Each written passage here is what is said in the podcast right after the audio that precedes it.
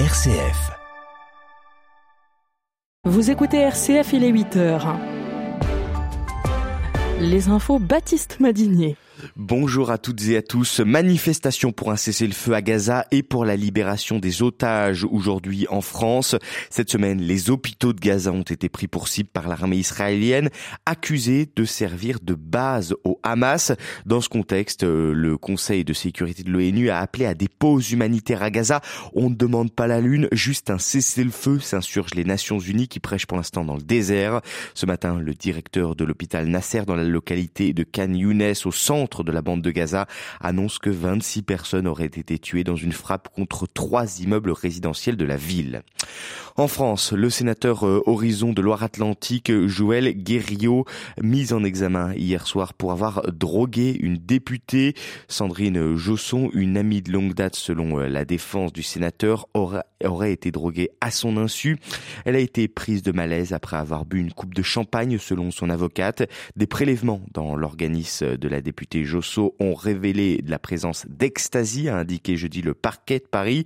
Une erreur de manipulation, affirme la défense du sénateur. Il est ressorti de sa garde à vue, mise en examen pour administration à une personne un son insu d'une substance de nature à altérer son discernement ou le contrôle de ses actes, le tout pour commettre un viol ou une agression sexuelle. La libération du policier ayant tué Naël en juin dernier lors d'un contrôle routier fait des vagues. L'agent reste mis en examen pour homicide involontaire, mais la mère du jeune homme appelle à un rassemblement ce dimanche. Je me battrai, je ne lâcherai rien pour mon fils, déclare-t-elle dans une vidéo. Il y a quelques mois, les images sur les conditions de la mort de Naël avaient provoqué une vague de colère et de violence. En France, la SNCF va-t-elle perturber les fêtes de fin d'année? Le syndicat Sudrail laisse planer cette menace en annonçant la construction d'une puissante mobilisation avec potentiellement des journées d'action au moment des vacances de Noël. Il veut centrer sa mobilisation sur le sujet des salaires. Reste à voir comment réagiront les autres syndicats. Sudrail est le troisième syndicat du secteur en termes de représentativité. Coup d'envoi de la saison de ski en France, ou plutôt de la pré-saison. Quelques stations à plus de 2000 mètres d'altitude vont ouvrir ce week-end. On pense notamment à Tignes ou Val Thorens.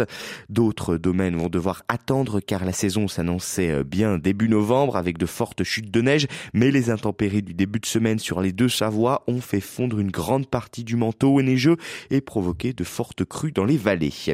Et puis en foot, pour finir, l'Albanie et le Danemark se sont qualifiés pour l'Euro 2024 hier.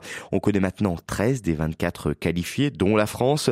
L'Italie a presque décroché son ticket après sa victoire contre la Macédoine hier. La Pologne, en revanche, est en sursis après un nul face à la République tchèque.